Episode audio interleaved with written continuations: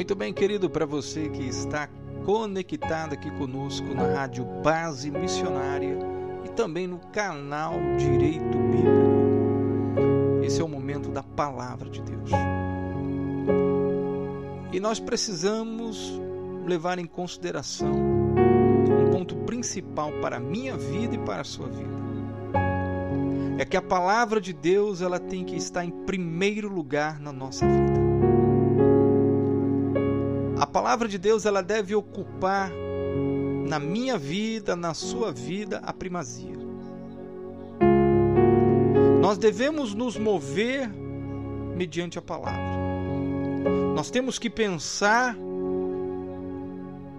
mediante a palavra de Deus. Os conflitos dentro de um casamento só serão solucionados e resolvidos mediante a palavra de Deus. A sociedade que vive um colapso, um conflito, vive porque não reconhece Jesus como Senhor. Uma vida financeira só pode ser abençoada quando reconhecemos os princípios da palavra de Deus para uma vida financeira. A nossa vida em si, ela só pode ser abençoada quando colocarmos Deus quando colocarmos Deus em primeiro lugar. E assim você deve colocar Deus em primeiro lugar no teu casamento, na tua vida financeira, Deus em primeiro lugar no teu trabalho, Deus em primeiro lugar nos relacionamentos com seus amigos, seus familiares. E você pergunta como colocar Deus em primeiro lugar? agindo como um verdadeiro cristão. Porque é importante que as pessoas olhem para mim, e olhem para você e encontrem uma luz que não existe no mundo. Que encontre palavras em você de paz, de edificação. Ao olharmos para o mundo, encontramos pessoas desesperadas. Ao olharmos para o mundo, encontramos músicas seculares carregadas de ódio, de desavenças, de erotismo, de sexualidade, sensualidade. Mas para quando o mundo olha para a igreja e a igreja somos nós, eles devem ver algo diferente. Primeiro, ver a luz de Cristo. E ao verem essa luz de Cristo, verão em mim e você boas obras, palavras edificantes, louvores que tocam o coração e transformam. Sim, e precisamos, como igreja, orar para que Deus nos inspire, para que possamos oferecer o melhor louvor a Deus. Não músicas que falem ao nosso ego, não músicas que venham acariciar o nosso ego. Porque a grande verdade é que eu e você precisamos todos os dias clamar por misericórdia ao Senhor, clamar por perdão todos os dias, porque venhamos e convenhamos, nós somos falhos. Venhamos e convenhamos, nós somos limitados. Chega mais perto. Ouve comigo. Temos defeito, não temos? tem dias precisamos muito do toque de Deus. Sabe aquele dia quando nem nós mesmos nos suportamos? Estamos tão sobrecarregados, mas precisamos sim do Espírito Santo. E aí, querido, eu peço que você dê um sorriso e se alegre, porque Jesus disse: Eu não vos deixarei órfãos. Eu vou para o Pai, mas vos enviarei o Consolador. E eu quero ler uma palavra para você, para que você possa entender, para que nós possamos entender o que é colocar Deus em primeiro lugar. No livro de Daniel, capítulo de número 3, a partir do versículo 13 diz assim: Ao ouvir isso, Nabucodonosor ficou furioso e mandou chamar Sadraque, Mesaque e Abidnego. Eles foram levados para o lugar onde o rei estava e ele lhes disse: É verdade que vocês não prestam culto ao meu Deus? Nem adoram a estátua de ouro que eu mandei fazer? Pois bem, será que agora vocês estão dispostos a se ajoelhar e adorar a estátua logo que os instrumentos musicais começarem a tocar? Senão vocês serão jogados na mesma hora numa fornalha acesa. Quem é o Deus que os poderá salvar?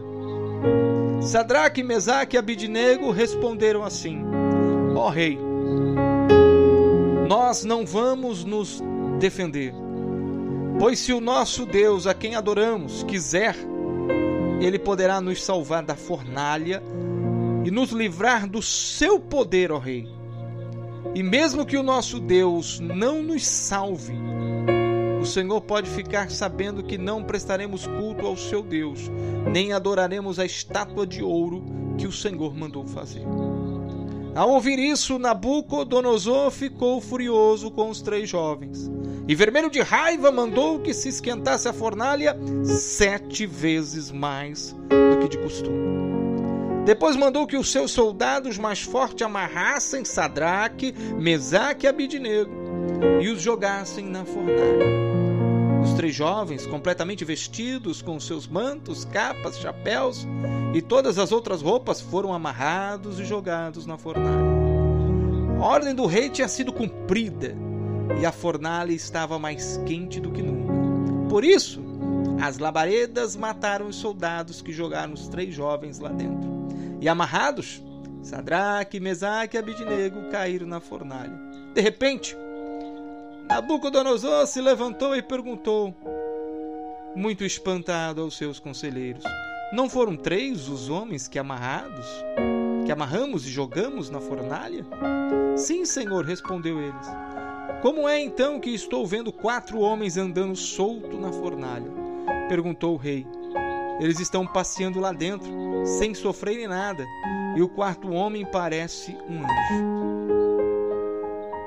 Querido ouvinte da Rádio Base Missionária, querida Igreja do Senhor, eu quero abordar alguns pontos interessantes para a tua vida. O povo judeu, o povo hebreu, estava subjugado ao poder de Nabucodonosor. Os melhores povo hebreu estavam exilados na Babilônia. Em uma cultura extremamente diferente de tudo aquilo que esses jovens tinham aprendido. Foram retirados da sua pátria e lançados em um, em um mundo totalmente diferente em um mundo pagão cheio de idolatrias. Não é diferente no dia de hoje, que nós, como igreja, somos peregrinos em um mundo pagão, em um mundo carregado de crendices, onde tem pessoas que acreditam que tem que carregar um pé de coelho dentro da carteira para que sejam ricos, ou carregar um dólar ou ter uma tal planta dentro de casa para que possa afastar, afastar o mal olhado. Vivemos em um mundo onde as pessoas são carregadas de crendices. Mas na Babilônia também não era diferente. A cultura pagã que esses três jovens estavam vendo eram totalmente contrária a tudo que eles aprenderam sobre um único Deus, Criador dos céus e da terra. E quando eles chegam na Babilônia, uma das primeiras coisas que fazem é mudar os seus nomes. Os seus nomes não eram nem Sadraque, nem Besaque e nem Abidnego. Mudam o seu nome para que eles venham ser inseridos em um mundo pagão. Mas a grande verdade é que uma vez eu e você, que temos um encontro com Deus, podemos estar em qualquer lugar não seremos influenciados. Eu não sei o que você está enfrentando, mas eu quero te dizer: você pode vencer essa suposta investida do inimigo contra a tua vida. Se o teu trabalho está difícil, se lá as pessoas não, fazem, não falam a língua cristã e está difícil, eu tenho um conselho para te dar. E o conselho é: mantenha-se fiel ao seu Deus. Se está difícil, se os conselhos do mundo chegam a você e pessoas tentando dizer para você que é melhor você seguir tal conselho, eu digo para você: siga o conselho de Deus. Pois o conselho de Deus é melhor que o conselho do homem que é falível e problemático. A segurança de Deus é melhor do que a segurança do homem que é falha e corrupta. A paz que Deus nos dá é diferente da paz do mundo que é condicionada a coisas, a bens material.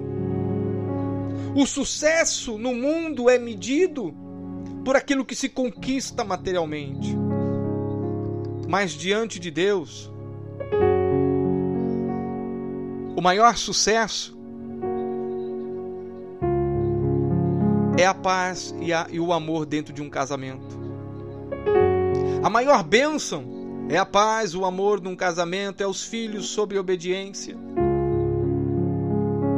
No mundo nós encontramos o que é passageiro, e em Deus nós encontramos o que é eterno.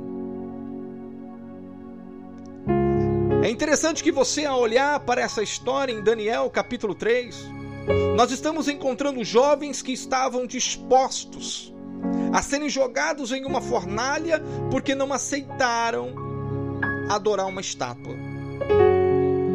Não aceitaram um comportamento pagão. Eles foram jogados na fornalha. E você que me ouve neste momento, talvez esteja em sua vida também enfrentando uma fornalha. Uma fornalha porque você decidiu obedecer a Deus.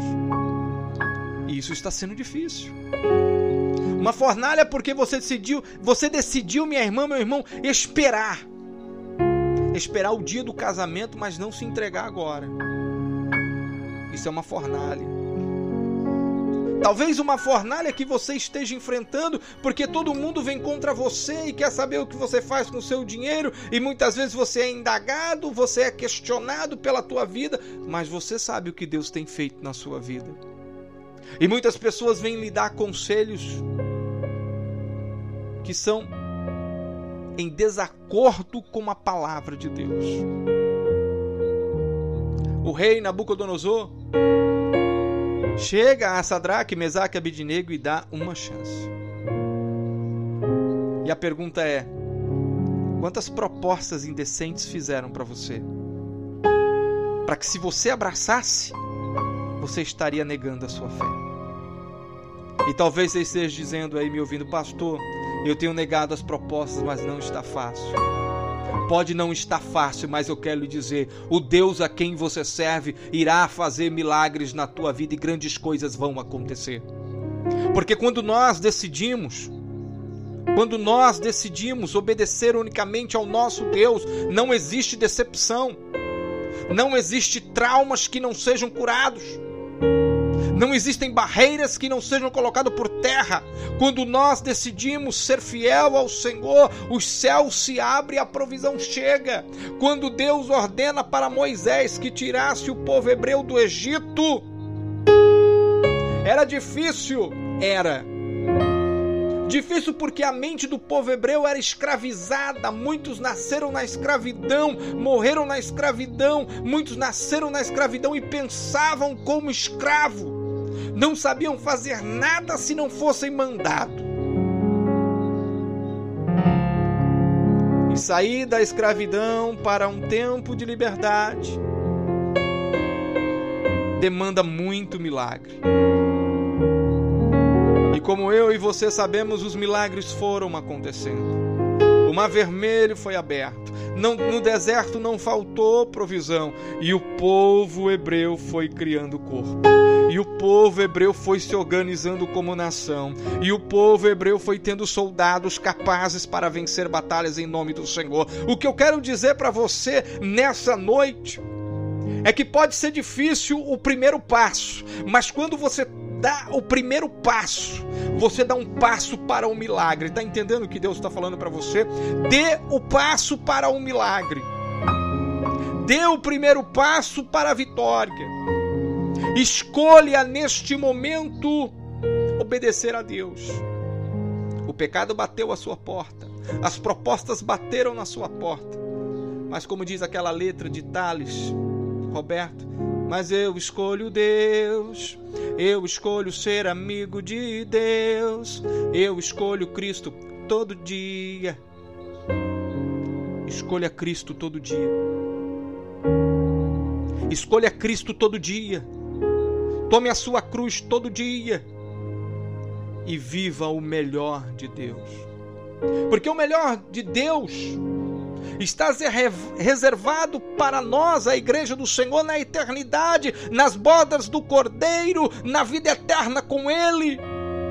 E não entre nesse mundo competitivo de aparência. Haja vista, basta você olhar o mundo que um vírus aterrorizou o mundo. O dinheiro, os carros, os milhões não estão conseguindo vencer um vírus. Desejo que Deus use de misericórdia e venha nos alcançar a raça humana, para que possamos vencer esse momento difícil. Mas a grande verdade é que neste momento muitas pessoas estão refletindo e buscando a Deus. A grande verdade é que nesse momento de crise, tenho certeza que muitos desejam ouvir uma palavra de esperança.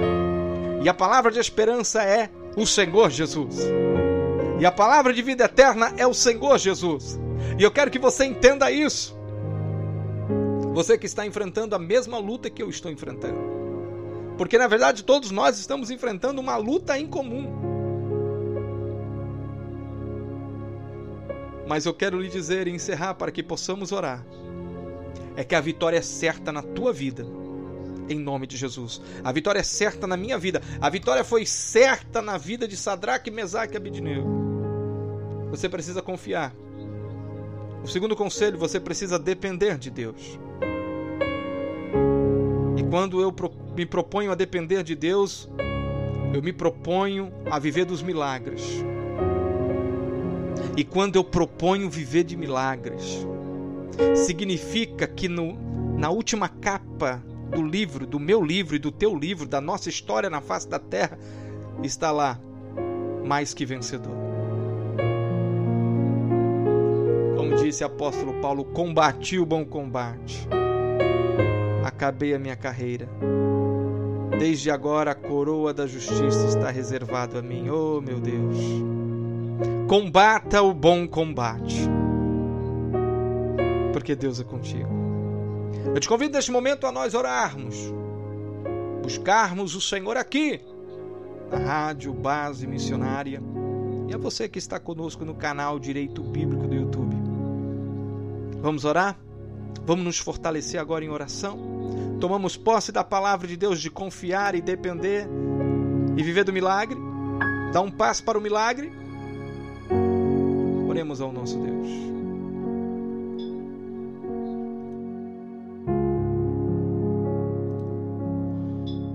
Bendito Deus e eterno Pai Todo-Poderoso, Criador dos céus e da terra.